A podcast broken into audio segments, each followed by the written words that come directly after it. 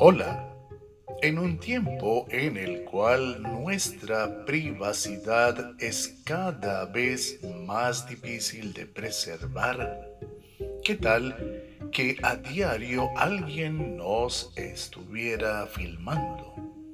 Bienvenido, yo soy Carlos Ardila y hoy te invito a meditar en que hay alguien quien siempre nos observa.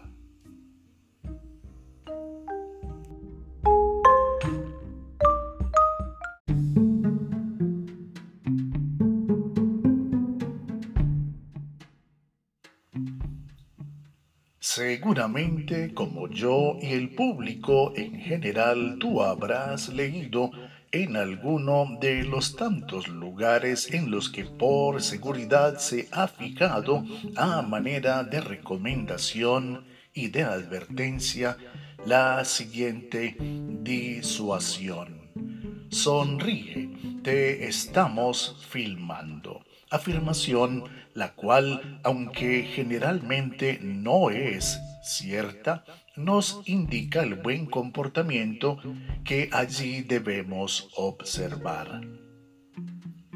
A más de lo anterior quizás hayas visto alguno de los varios reality shows últimamente proyectados en las pantallas de la televisión, en los cuales todas y cada una de las actuaciones cotidianas de sus protagonistas sean estas positivas o negativas, son expuestas al análisis y al juicio de todos los teleespectadores.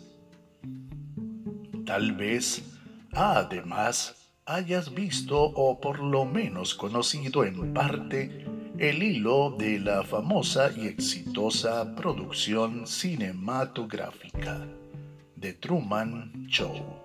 Una vida observada y juzgada por todos a través de la pantalla. Por supuesto, no fue filmada de un modo directo la vida del Señor. Sin embargo, contamos hoy con el testimonio fiel de sus obras, registrado para nosotros en la palabra de Dios. Claramente no constituyó ella una trama postiza, ni hizo parte de algún show. Mas sí fue expuesta de manera transparente al análisis y al juicio de los hombres de todos los tiempos en general, siendo ejemplar y digna de imitar.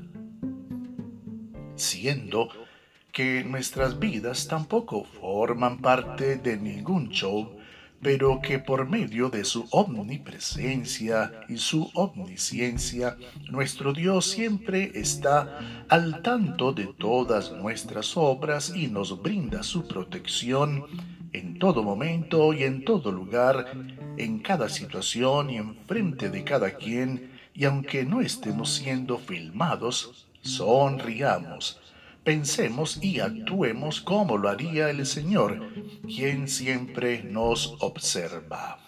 La palabra de Dios dice, porque los ojos del Señor están sobre los justos y sus oídos atentos a sus oraciones.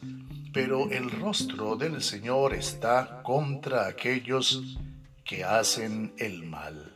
Primera de Pedro capítulo 3 versículo 12.